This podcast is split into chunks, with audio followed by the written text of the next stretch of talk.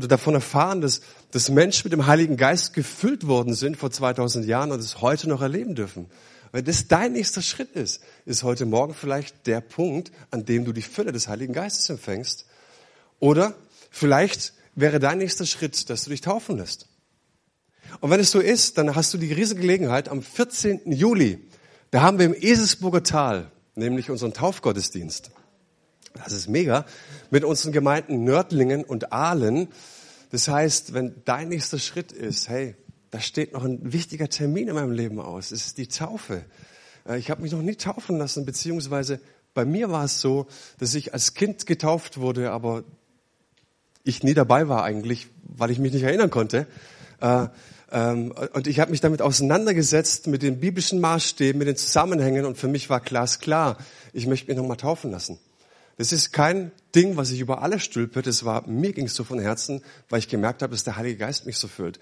Und wenn du heute Morgen hier bist oder wenn du das im Podcast nachhörst äh, und dir Gedanken machst, dann darfst du sehr gerne auf mich zukommen, dass wir uns gemeinsam treffen, dass wir über die Taufe sprechen, über die biblischen Zusammenhänge.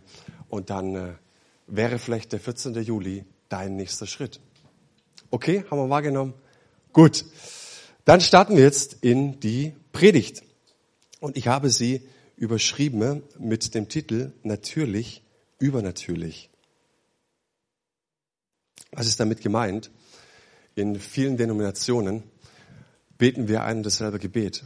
Ähm, und ich bin mir nicht immer ganz bewusst, beziehungsweise ich wundere mich manchmal, dass das so viele freiwillig mitbeten, weil es doch tatsächlich eines der charismatischsten Gebete ist, die es gibt. Wir beten da unter anderem, dein Reich komme, dein Wille geschehe, wie im Himmel, so auch auf Erden.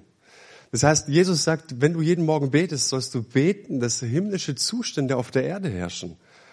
Dass, dass etwas geschieht, dass das Übernatürliche, was im Himmel stattfindet, auch bei uns in unserem Alltag stattfinden soll, nicht nur am Sonntag. Das sollen wir jeden Tag beten. Also es ist ein sehr charismatisches Gebet. Und ich spreche heute über die Kraft des Heiligen Geistes, die es fähig macht, die uns fähig macht, die uns befähigt, einen Unterschied zu machen. Und wir werden feststellen, dass es eben derjenige ist, der ähm, diese himmlischen Zustände möglich macht, hier bei uns auf der Erde. Und ich spreche heute in, über ein Thema, das in allererster Linie nicht über den Verstand wahrgenommen werden kann. Ich sage nicht, schalte deinen Verstand ab, ich sag auch nicht, häng dein Gehirn an der Garderobe draußen ab. Ich sag nur, es wird dir schwer fallen, dieses Thema mit dem Verstand zu erfassen. Warum? Ganz einfach, weil es außerhalb des Machbaren liegt. Für uns Machbaren. Es ist außerhalb des Menschenmöglichen. Es entspringt nicht unserer Kreativität und Vorstellungskraft. Es hat wenig mit unseren Mitteln, mit unseren Fähigkeiten und Ressourcen zu tun. Ja? So. Ähm, du darfst aber deinen Verstand gerne anlassen. Ich möchte mal weitermachen.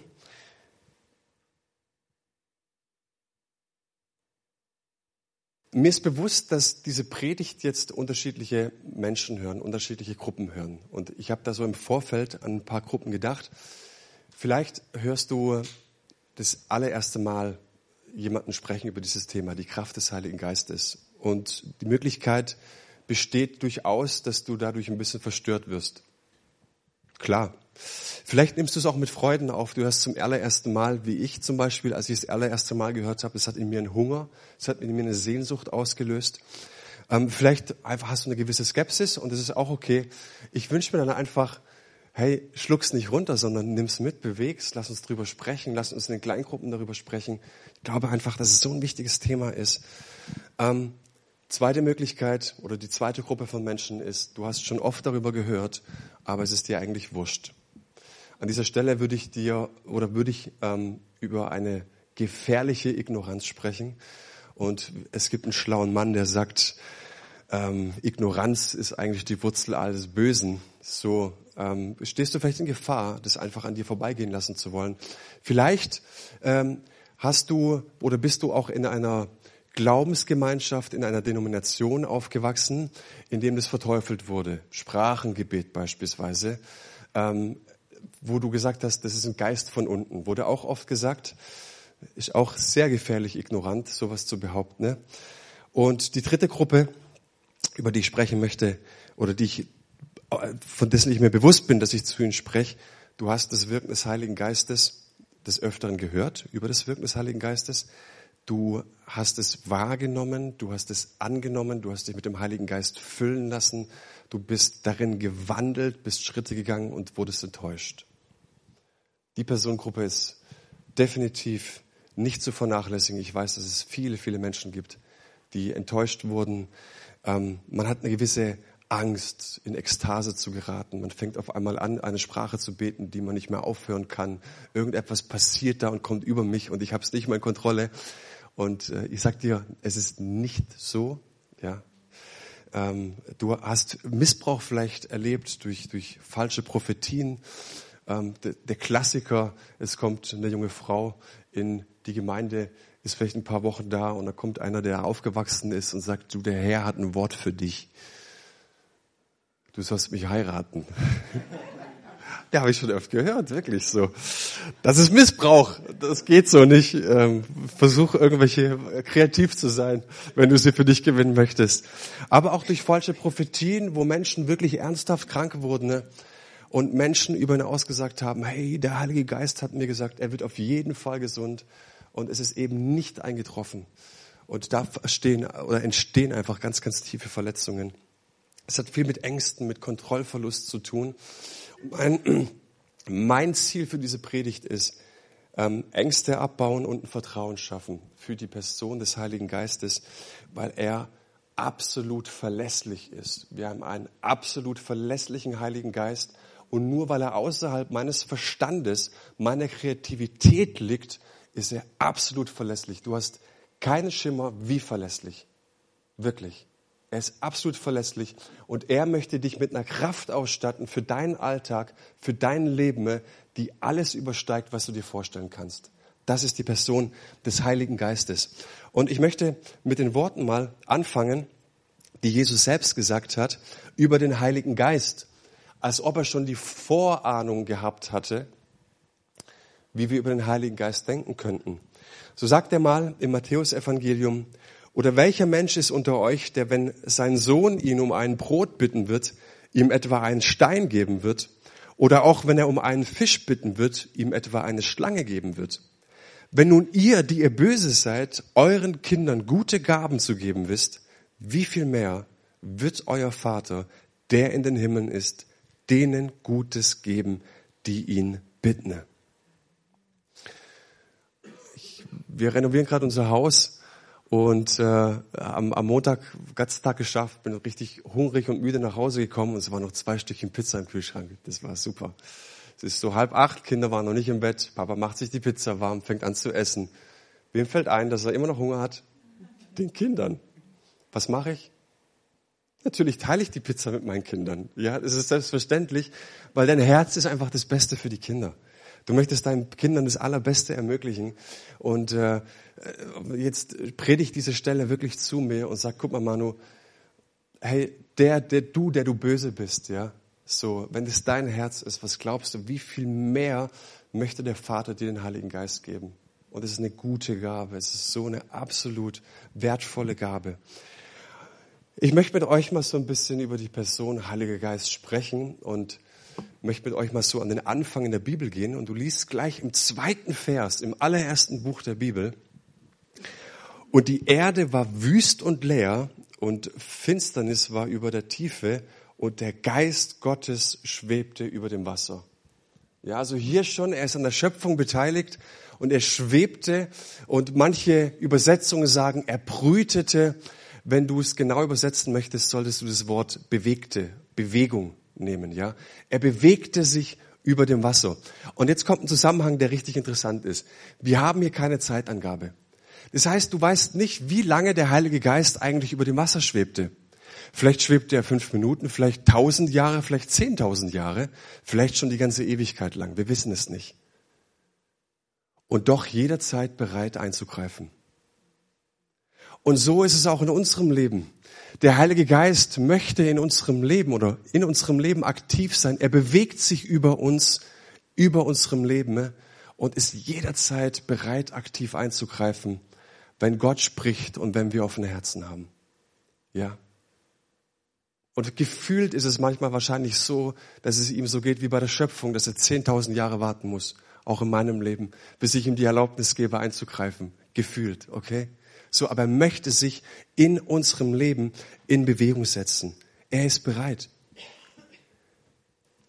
Das Wort Ruach steht im Hebrä ist hebräisch und bedeutet Heiliger Geist. Und wenn du im Alten Testament liest oder im Hebräischen dich auskennst, steht dort immer Ruach. Ruach steht für den Heiligen Geist und es bedeutet, Gott ist Aktion. Gott ist in Aktion in uns. Das bedeutet Ruach, okay? Wir kommen gleich noch dazu. Und du kannst ihn auch mit folgenden Worten übersetzen.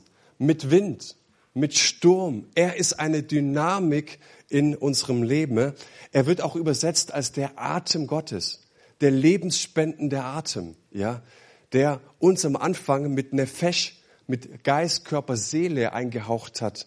Das tut er durch seinen Atem. Wenn er spricht, wird, wird es, ja, so. Er ist lebensspendend. Und deswegen, wenn er Wind ist, wenn er Sturm ist, ist mein Plädoyer für heute Morgen, dann setz auch du deine Segel. Und du hast vielleicht Vorbehalte und du hast vielleicht auch viel Schlechtes gehört. Je nachdem, aus welchem Stall du kommst.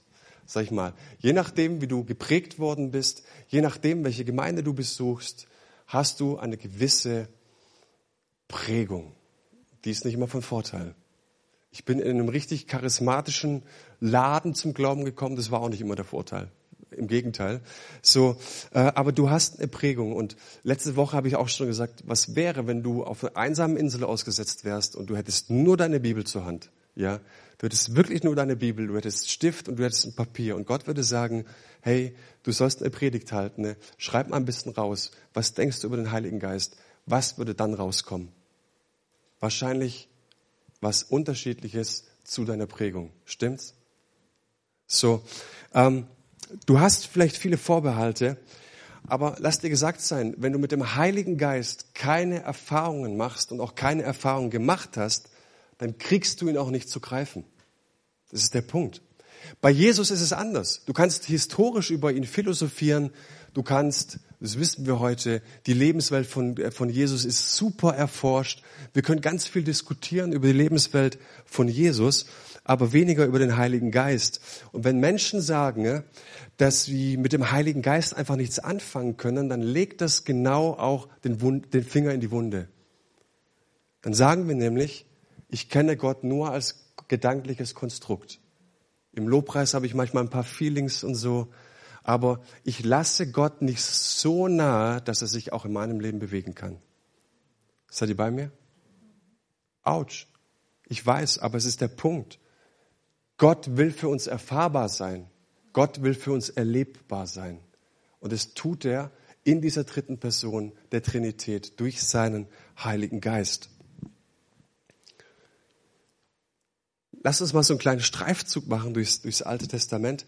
Heute wird es ein bisschen biblisch. Und wenn du sagst, wow, heute musst du aber echt mitdenken und es liegt daran, a, biblisch ist, weil wir in der Kirche sind und b, ist es, wenn du Grundlagen legen willst, ich kann dir ein paar nette Heilungsgeschichten erzählen. Und das ist auch cool. Und da sind Leute auch immer voll fasziniert. Das Problem ist aber, dass du dann nicht in diesen Genuss kommst. Deswegen wollen wir ein paar Grundlagen legen. Ähm, ein paar Streifzüge durchs Alte Testament. Ich habe gerade eben schon über den Ruach gesprochen. Ich habe euch vorgestellt. Ähm, Ruach ist feminin, ist ein feminines Wort. Und wir müssten eigentlich die Heilige Geistin übersetzen. Äh, wir hatten es gerade über, über ähm, äh, ähm, äh, emanzipierte Frauen, über Gleich, Gleichberechtigung und so weiter. Jetzt gerade auch zur Frauenfußball-WM war wieder heiß diskutiert und so weiter. Aber fand ich schon interessant, also dieser Ruach im Alten Testament ist feminin, also die Heilige Geistin. Und er war unter anderem an der Schöpfung beteiligt und du siehst, dass der Heilige Geist im Alten Testament Menschen punktuell befähigt, Außergewöhnliches zu tun. Da wird zum Beispiel ein gewöhnlicher Handwerker mit dem Heiligen Geist erfüllt und er wird fähig, die Stiftshütte zu bauen. Er bekommt eine Idee, er bekommt eine Vision von Gott. Ah, so soll es aussehen.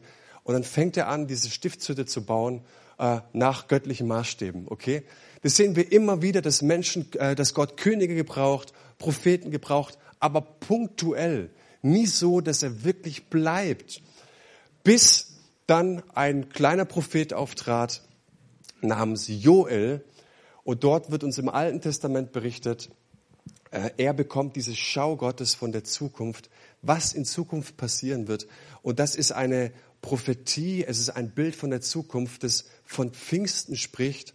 Und da heißt es dann, und danach wird es geschehen, so spricht der Herr, dass ich meinen Geist ausgießen werde über alles Fleisch.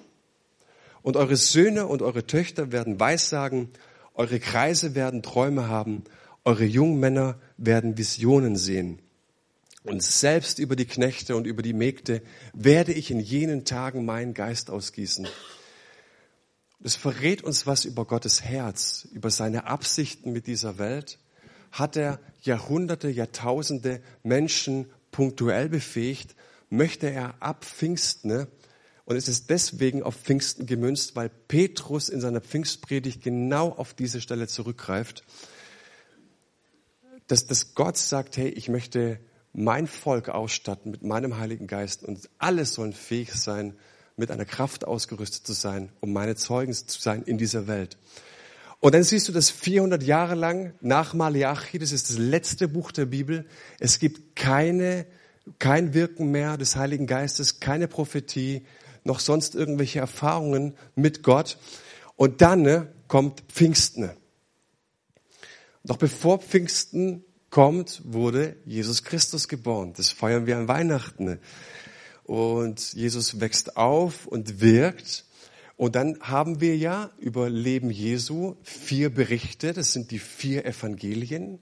Matthäus, Markus, Lukas und Johannes. Und in jedem dieser vier Evangelien wird etwas über Jesus gesagt, was Jesus tun wird. Und in allen Evangelien heißt es, er wird euch mit Heiligem Geist und Feuer taufen. Ja? Das ist ein Merkmal von Jesus. Und es ist nicht so, dass ein Evangelist halt ein bisschen Charismatiker war, sondern alle vier Evangelisten wissen zu berichten, dass, und es ist interessant, wenn es alle vier berichten. Nicht alle Evangelien berichten alles gleichzeitig. Aber diese vier Evangelisten wissen, es ist so entscheidend, dass die Gläubigen mit Heiligem Geist getauft werden sollen. Das ist ein Merkmal, das auf Jesus spricht so. Und Jesus selbst, als er seinen Dienst anfängt, wird mit Heiligem Geist getauft, als er sich selbst hat taufen lassen. Da ging der Himmel auf, eine Taube kam auf ihn herab, er wurde mit Heiligem Geist getauft. Das machte ihn fähig, dann seinen Dienst anzutreten dann ging er in die Wüste, er war fähig, dem, dem Satan zu widerstehen. Und nach der Wüste geht er in die Synagoge am Sabbat, geht, äh, steht dort auf, nimmt die Schriftrolle des Jesaja, es wird ihm die gereicht. Und Jesus sagt selbst über seinen Dienst, über sich, auf mir ruht der Heilige Geist. Erster Satz. Zweiter Satz. Ich bin gekommen, Armen des Evangeliums zu verkünden. Kranke, dass sie geheilt werden, Blinden, dass sie sehen können, Lahme, dass sie gehen werden. Ich bin gekommen, den Gefangenen zu verkünden, ein Gnadenjahr des Herrn. Die Prophetie hat sich in diesem Moment erfüllt, dass auf ihm der Heilige Geist ruht. Und es ist das Geheimnis von Jesu Wirken, von seinen Predigten, dass er eine übernatürliche Kraftausrüstung hatte als Sohn Gottes. So hat er es uns vorgelebt. Interessant ist, ich hatte einen Professor, der gesagt hat, sag mal, was hat Jesus eigentlich mit uns gemacht hier, als er gelebt hat, als er gewirkt hat? Was hat Jesus den lieben langen Tag gemacht? Er hat mit uns das Menschsein geübt. Deswegen hat er sich taufen lassen. Deswegen wurde er selbst mit Heiligen Geist getauft. Deswegen ist er in Städte gegangen und hat gepredigt. Er hat mit uns das Menschsein geübt. Er wollte nicht, dass wir sagen, oh Jesus Christus, Superstar, du bist so cool, sondern für seine Zwecke, er, das war sein Herz, dass er mit uns das einübt, was wir auch weiterleben sollten, okay? So, und deswegen reden wir über die Kraft des Heiligen Geistes und, und Petrus, einer, der ganz, ganz eng mit ihm zusammen war, jeden Tag, der reflektiert viel später in einem seiner Briefe, denkt über die Person von Jesus nach. Was hat ihn ausgezeichnet? Unter anderem, Und er sagt dann ähm, äh, in der Apostelgeschichte spricht Petrus über, über Jesus. Jesus von Nazareth wurde von Gott mit dem Heiligen Geist gesalbt und mit Kraft erfüllt und zog dann im ganzen Land umher, tat Gutes und heilte alle, die der Teufel in seiner Gewalt hatte, denn Gott war mit ihm. Was war das Erkennungszeichen, dass Gott mit ihm war? Dass er mit Heiligen Geist gefüllt war. Fand ich interessant. So, dann kreuzigte man Jesus. Er stand auf von den Toten. Er erscheint 500 Jüngern. Er predigt mit ihnen, erzählt ihnen Dinge über das Reich Gottes. Er gibt ihnen einen alles überragenden Auftrag. Das ist der Missionsbefehl. Sie sollen rausgehen in alle Welt. Also alles stand, alles war perfekt. Und trotzdem sagt er, wartet. Wartet, geht nicht ohne Bevollmächtigung, geht nicht mit eurer Kreativität, geht nicht mit euren Mitteln, geht nicht mit eurem Horizont, sondern geht mit Gottes Geist. Wartet auf das Pfingstfest. Und so heißt es, das sagt Jesus selbst, aber ihr werdet Kraft empfangen, wenn der Heilige Geist auf euch gekommen ist und ihr werdet meine Zeugen sein, sowohl in Jerusalem als auch in ganz Judäa und Samaria und bis an das Ende der Erde. Und was machten die Nachfolger? Die sagten, Jesus ist zwar nett, aber du weißt doch, wer wir sind. Wir haben es schon alleine drauf. Wir rennen los und wir bauen Gemeinde. Nein, sie haben gewartet. Und für mich kommt hier ein springender Punkt. Mich fasziniert es, dass sie wirklich gewartet haben, dass sie einmütig zusammen waren, dass der Auftrag so klar war, so, so klar war. Und ich glaube, das ist das Geheimnis von einer dynamischen Gemeinde, die den klaren Auftrag hat, gemeinsam in eine Richtung blickt. Und sie warten jetzt. Und ich glaube, dass ein noch viel größeres und tieferes Geheimnis darin liegt. Warum warteten sie? Sie haben mit der Kreuzigung von Jesus erlebt, dass sie alle davon gerannt sind, bis auf einen. Petrus dachte davor noch, ich bin die große Nummer bis ein kleines Mädchen ihn ansprach, sag mal, du warst doch auch bei dem dabei. Dreimal und zack war er weg. Das heißt, sie waren in gewisser Weise durch diese Erfahrung eingenordet. Sie wussten, hey, es kann unmöglich gemeint sein, dass Jesus mit unserer Kreativität, mit unseren Möglichkeiten, mit unseren Fähigkeiten Reich Gottes bauen will. Bist du dir dessen auch bewusst, dass Gott nicht mit deinen Fähigkeiten rechnet, sondern dass er dir etwas geben möchte, was außerhalb deiner Vorstellung liegt. Und so heißt es dann, Paulus sagt es sehr klar in diesem, in diesem Zusammenhang, wir allerdings sind für diesen kostbaren Schatz, der uns anvertraut ist, nur wie zerbrechliche Gefäße, denn es soll deutlich werden, dass die alles überragende Kraft, die in unserem Leben wirksam ist, Gottes Kraft ist, und nicht aus uns selbst kommt. Wir sind irdene Gefäße, zerbrechliche Gefäße, Gefäße, die Risse bekommen können. Aber Paulus sagt es hier ganz klar, es soll gar nicht anders sein. Bleib du, du, sei du ganz Mensch und lass Gott Gott sein. Lass ihn dich mit seiner Kraft erfüllen. Das ist das Konzept Gottes. Ja? Das heißt, der Heilige Geist ist die Seele der Kirche. Der Heilige Geist ist die Seele der Kirche. Und deswegen habe ich das letzte Mal auch darüber gesprochen, dass es wichtig ist, dass wir mit dem Heiligen Geist sprechen. Im Gegensatz zu anderen Christen, die behaupten, wir sollten es nicht tun. Es ist wichtig, eine Beziehung zu ihm zu leben. Es ist wichtig, auf seine Impulse zu hören, was er uns sagt, weil Kirche nichts Machbares ist. Kirche ist kein Kleintierzüchterverein. Kirche ist kein humanistischer Verein, in dem wir uns mit gut gemeinten Ratschlägen auf die Schulter klopfen und sagen, wird schon. Das ist nie ein Gottes Konzept gewesen. Die Kirche ist der Ort, von dem Jesus selbst sagt, die Pforten der Hölle wird sie nicht überwinden. Und mal ganz ehrlich, wenn ich mein eigenes Leben schaue, dann weiß ich, dass Jesus mich nicht gemeint haben kann damit, sondern dass da etwas sein muss in seiner Kirche, was verankert ist, was einen Ausschlag gibt. Anderes Bild, Die Ortsgemeinde ist die Botschaft des Reiches Gottes. Jetzt hatte ich das Glück, dass ich schon ein bisschen umgekommen bin auf der Welt. Ihr wahrscheinlich auch.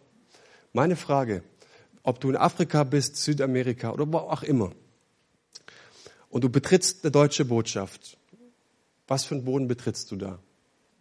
Deutschen Boden, stimmt's? Und genauso ist es, wenn du die Gemeinde betrittst. Wir denken manchmal oder haben den, den Sinn, die Sinnhaftigkeit, Zweck, Ziel von Gemeinde völlig aus den Augen verloren.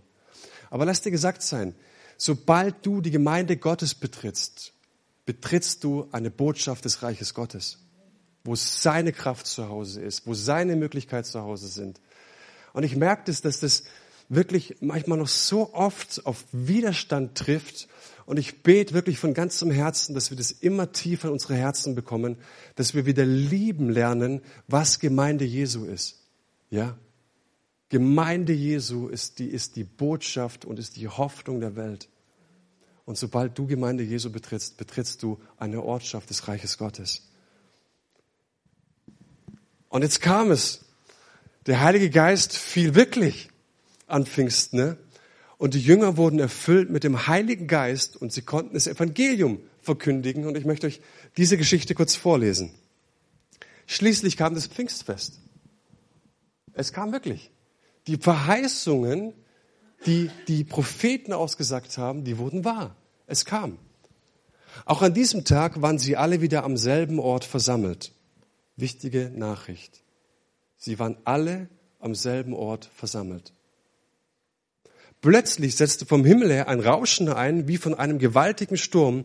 Das ganze Haus, in dem sie sich befanden, war von diesem Brausen erfüllt. Gleichzeitig sahen sie so etwas wie Flammenzungen, die sich verteilten und sich auf jeden einzelnen von ihnen niederließen. Alle wurden mit dem Heiligen Geist erfüllt. Und sie begannen in fremden Sprachen zu reden. Jeder sprach so, wie der Geist es ihm eingab. Wegen des Pfingstfestes, da kamen so circa zwei Millionen in eine Stadt, wo normalerweise 50 bis 60.000 Menschen lebten. Ja? Interessant. Ähm, hielten sich damals fromme Juden aus aller Welt in Jerusalem auf. Als nun jenes mächtige Brausen vom Himmel einsetzte, strömten sie in Scharen zusammen. Sie waren zutiefst verwirrt, denn jeder hörte die Apostel und die, die bei ihnen waren, in seiner eigenen Sprache reden. Fassungslos riefen sie, sind das nicht alles Galiläer, die hier reden? Wie kommt es denn, dass jeder von uns in seiner Muttersprache reden hört? Wir sind Pater, Meder und Elamiter. Wir kommen aus Mesopotamien und aus Judäa, aus Kappadokien, aus Pontus und aus der Provinz Asien und so weiter und so weiter. Und dann unterstellte man ihnen, die sind doch von Sinnen. Mit dem Fallen des Heiligen Geistes waren Menschen erstmal befähigt, in einer anderen Sprache zu sprechen, in einer verständlichen Sprache. Das nennen wir im Fachjargon in der Theologie Xenolalie.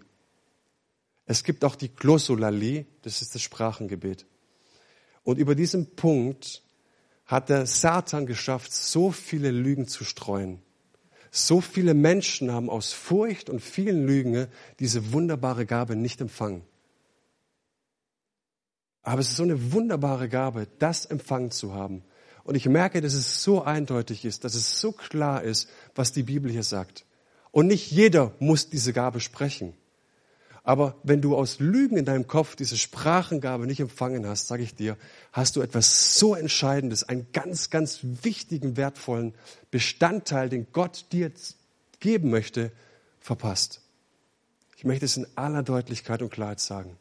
So viele Lügen bestehen in unseren Köpfen, in unseren Herzen über diese gute Gabe des Heiligen Geistes. Wir glauben oft, habe ich jetzt nicht auf dem Konzept hier, wir glauben oft, dass da was über uns kommt, was wir nicht stoppen können. Wir glauben oft, dass da etwas kommt, dann, dann fangen wir an, in irgendwas zu reden, wir können es nicht stoppen. Nein, ich kann mein Sprachengebet stoppen, ich kann es einsetzen, wie ich es möchte. Es dient mir, es ist eine gute Gabe für mich. Ja, so. Wir sehen aber auch, dass nicht nur dieses Sprachengebet die direkte Auswirkung ist, sondern dass ein Petrus jetzt eine so klare Sicht bekommt über Gottes Absichten mit dieser Welt. Vorher, im ersten Kapitel, fragt er noch, Jesus, den Auferstandenen, jetzt aber wirst du Gottes, Reich, Gottes Reiche aufrichten. Jetzt wirst du König von Jerusalem. Und denkst du, Ihr habt es immer noch nicht verstanden. Ein Kapitel später werden sie mit dem Heiligen Geist erfüllt und auf einmal bekommt der Mann so eine Klarheit, dass er anfängt, Gottes Heilsplan seinen Kritikern jetzt zu entgegnen und sagen, passt mal auf, ich hab's von, lest mal Apostelgeschichte 2, er hält die Predigt seines Lebens. Und auf einmal wird ihm klar und, und, und er erörtert den dortigen, die, die da kritisiert haben, was es mit Gott zu tun hat. Und dass in Gottes Heilskalender, in seinem Heilsplan dieser Tag fest installiert wurde. Pfingstfest. Wow. Und es schoss ihn so sehr ins Herz, heißt es dort, ähm, ähm, die Reaktion von ihnen dann nach dem Amen der Predigt, Kapitel 2, Vers 37, zu, die Zuhörer waren von dem, was Petrus sagte, bis ins Innerste getroffen. Im Urtext steht hier, es stach ihnen ins Herz. Was sollen wir jetzt tun, liebe Brüder? Das ist die große Frage. Wenn es dich so sehr trifft, wenn du so überwältigt bist von diesen Worten, was sollen wir jetzt tun? Das ist doch die große Frage. Und seine Antwort war, kehrt um. Erwiderte Petrus. Und jeder von euch lasse sich taufen auf den Namen von Jesus Christus. Dann wird Gott eure Sünden vergeben und ihr werdet seine Gabe, den Heiligen Geist empfangen. Denn diese Zusage gilt wem? Euch und eure Nachkommen und darüber hinaus allen Menschen, auch in den entferntesten Ländern, allen, die der Herr, unser Gott, zu seiner Gemeinde rufen wird. Ja, ja, ja, sagen jetzt viele. Aber das gilt ja für heute nicht mehr. Es war für damals bis, bis so, was weiß ich wann, wenn wir ganz gütig sind, bis ins Jahrtausend in der Kirchengeschichte. Aber es gilt doch nicht für heute. Also bitte, es musste ja eine Initialzündung geben für die Kirche. Es musste ja mit viel Enthusiasmus gebaut werden. Die ersten 100 Jahre, es war ja klar. Aber heute ist doch eindeutig, das gibt's nicht mehr. Schließlich sagte auch der Apostel Paulus im 1. Korinther 13 Folgendes. Und da wird oft dann 1. Korinther 13 ähm, äh, ab Vers 8 zitiert. Das ist das große Lied, das hohe Lied der Liebe. Die Liebe vergeht niemals prophetische Eingebungen werden aufhören. Das Reden in Sprachen, die von Gott eingegeben sind, wird verstummen. Die Gabe der Erkenntnis wird es einmal nicht mehr geben und so weiter. Und dann sagen wir, ist doch klar, das gilt für uns heute. Paulus hat es doch gesagt.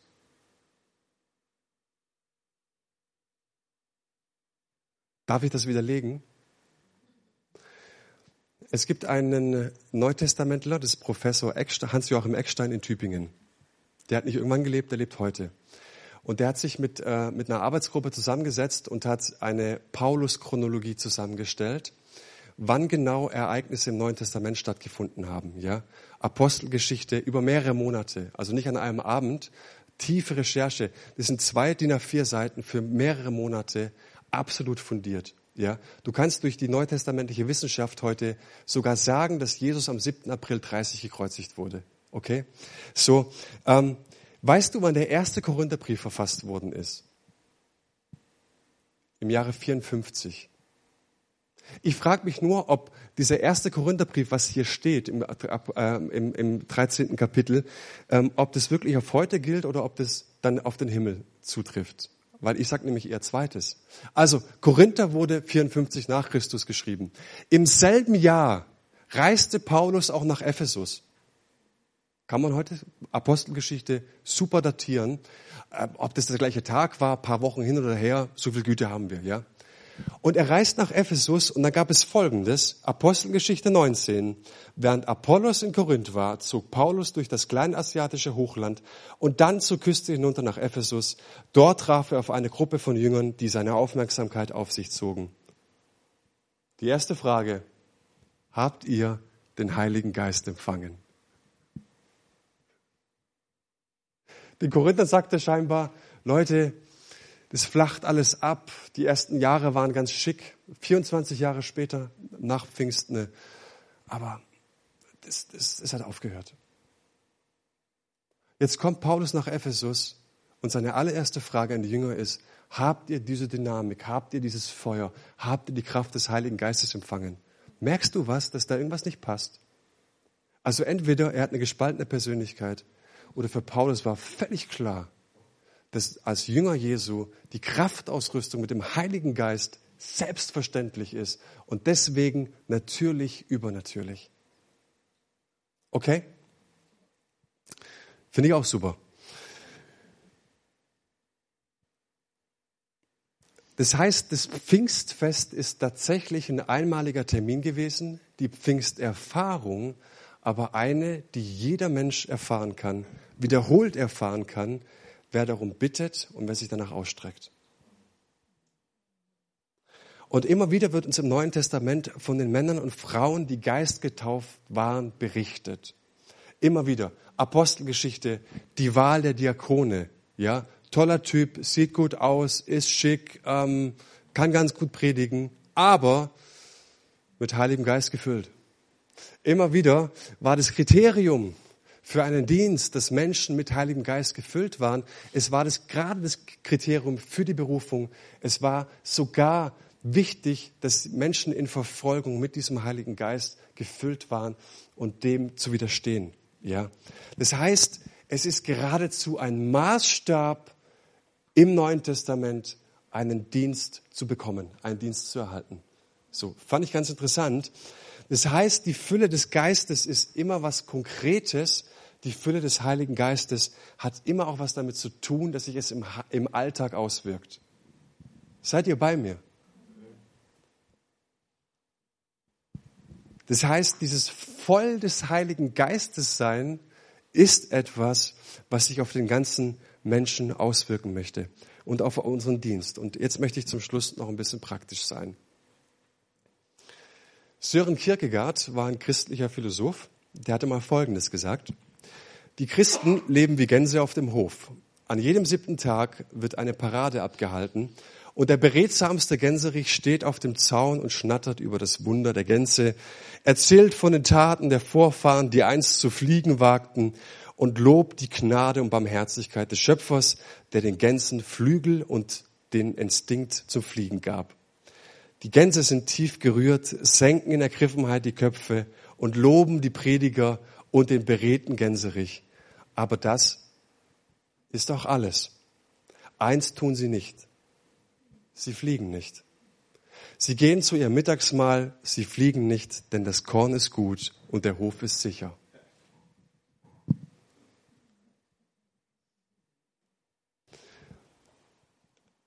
Wenn du in das Neue Testament schaust, und ich möchte ganz kurz auf ein paar Gaben eingehen, heißt es einmal im 1. Korinther 14, wie ist es nun, liebe Brüder, und ich füge an Schwestern, wenn ihr zusammenkommt, hat jeder einen Psalm, eine Lehre, eine Offenbarung, eine Zungenrede, hat jeder jemand dazu eine Auslegung, alles geschehe zur Erbauung zum Vorteil, nicht zur Ekstase, nicht zur, nicht zur, dass, dass irgendjemand hier denkt, Mensch, ich bin hier der Superchrist, sondern dass andere ermutigt sind, dass andere nach Hause gehen und sagen, in diesem Haus wohnt der lebendige Gott. Das heißt, das Konzept des Paulus ist nicht, ich rette mich in den Gottesdienst, ich rette mich in die Kleingruppe, gerade so geschafft, ich wär, der Teufel hätte mich fast gehabt, aber jetzt bin ich da und jetzt kann ich auftanken. Das ist oftmals unser Bild von Gottesdienst. Aber Paulus hat ein ganz anderes Bild. Er sagt, hey, was wäre, wenn du was mitbringst in den Gottesdienst? Und wenn du diesen Vers studierst, stell dir fest, stellst du fest, drei Verben dominieren diesen Vers. Zusammenkommen, haben und geschehen. Ja? Dabei fällt auf, dass fünfmal drin steht haben. Das heißt, wir kommen zusammen in den Gottesdienst und Menschen retten sich nicht gerade so in den Gottesdienst, sondern Menschen kommen vorbereitet und haben etwas beizutragen, weil sie vom Heiligen Geist gefüllt sind. Das ist doch eine andere Perspektive, oder?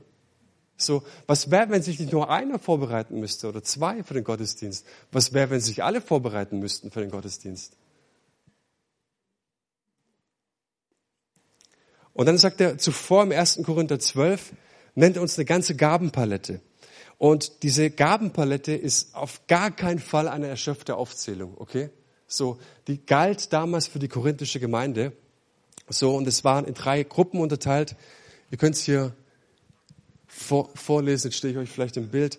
Ähm, Die Gabe des Glaubens, Krankenheilen, Kraftwirkungen, die kannst du zusammenfassen in Wunder und, und Kraftwirkungen, äh, Wort der Erkenntnis, Wort der Weisheit, Geisterunterscheidung. Das heißt, du hast einen geistlichen Durchblick, Prophetie, Sprachengebet und die Auslegung dessen, es ist ein vollmächtiges Reden. Du kannst was labern und du kannst auch sprechen und es geht zu Herzen. Und ich dachte mir, saß unter der Woche im Büro, wie soll ich an dem Punkt weitermachen? Cool wär's. Ich rufe jetzt die Lobpreise nach vorne und ich mache das auch gleich, aber jetzt noch nicht. Und wir spielen noch fünf Songs und ich rufe alle nach vorne und wir beten und alle werden mit Heiligem Geist gefüllt. Das wäre cool. Das wäre richtig cool. Aber das machen wir heute nicht. Warum? Nicht um euch zu ärgern, sondern weil ich gemerkt habe, dass der Heilige Geist wirklich ein, Wort der Weisheit und der Erkenntnis gegeben hat. Und möchte mit euch da ganz, ganz ehrlich sein. Was, was ich sehe, was mir da ins Herz gefallen ist, ist Folgendes. Ich glaube, dass es eine gewisse Grundhaltung gibt, um den Heiligen Geist zu empfangen. Und ich habe das schon erlebt, dass Menschen kamen und die, die, die ließen sich, sich ähm, die Hände auflegen und wir beteten, dass sie im Heiligen Geist getauft wurden. Und wir merkten, dass sie zutiefst berührt waren und eine unendlich tiefe Gottesbegegnung hatten. Und wir haben gemerkt, dass wir für Menschen beten, ne? zwei Minuten später und es passiert gar nichts. Und da gehen sie, ja, der ist nicht so gesalbt, der Pastor. Aber es liegt nicht am Pastor, weil Gott gerne gibt. Es liegt an einer gewissen Grundhaltung. Und ich möchte mit euch in den letzten Gedanken ein paar, paar, paar Grundhaltungen mal durchdenken. Ich glaube, dass die Motivation zum Empfangen des Heiligen Geistes Buße ist, Demut, Liebe und Barmherzigkeit. Ganz, ganz entscheidend. Liebe und Barmherzigkeit muss unsere Grundmotivation sein. Wir dienen nicht uns mit der Gabe, sondern wir dienen anderen Menschen. Und wenn du Menschen in deiner Gemeinde nicht liebst, wenn du keine Sehnsucht danach hast, dass Menschen von außen in die Gemeinde kommen und den wahrhaftigen Gott in seiner Liebe auch, auch, auch, auch wahrnehmen und, und, und spüren und erleben, da kommt der Heilige Geist nicht. Die Grundmotivation ist nicht, dass du ein Abenteuer erlebst, sondern die Grundmotivation ist, dass Menschen in Kontakt und Berührung mit Gottes Geist kommen, mit dem, mit dem himmlischen Vater. Ja, so Menschen sollen vorwärts kommen. Nicht du sollst vorwärts kommen.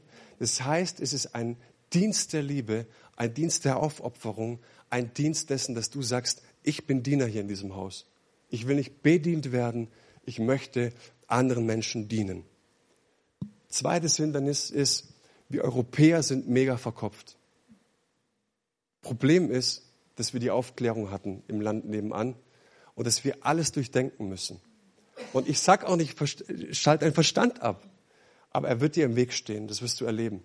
Ja, sondern Gott spricht ganz klar, hey, dieses Bild, du musst es wie ein Kind empfangen, du musst es wie ein Kind aufnehmen, wenn du den Heiligen Geist empfangen möchtest. Gerade auch beim Sprachengebet, wir hatten es gestern mit jemandem Sprachengebet, ähm, dass, dass du anfängst, den Heiligen Geist zu bitten und sagen, Heiliger Geist, alles, was ich falsch gemacht habe, wo ich lau bin, wo ich, wo ich, wo ich einfach unterwegs bin, wo ich Dinge verbockt habe, ich lege sie ins Kreuz, bitte vergib mir, Jesus. Und jetzt bitte ich dich, Heiliger Geist, wenn du diese Gabe für mich bereit hast, dann möchte ich, dass, dass du mir diese Gabe jetzt schenkst. Jetzt mal ganz praktisch, okay? Ich führe das jetzt aus, wie ich die Gabe des Heiligen Geistes empfangen habe, wie, wie ich Sprachengebet empfangen habe. Ich habe mir ein Buch für Kinder bestellt. Das gibt's, habe ich auch oben. Sprachengebet für Kinder. Wir sehen, dass zehnjährige Kinder Sprachengebet empfangen können.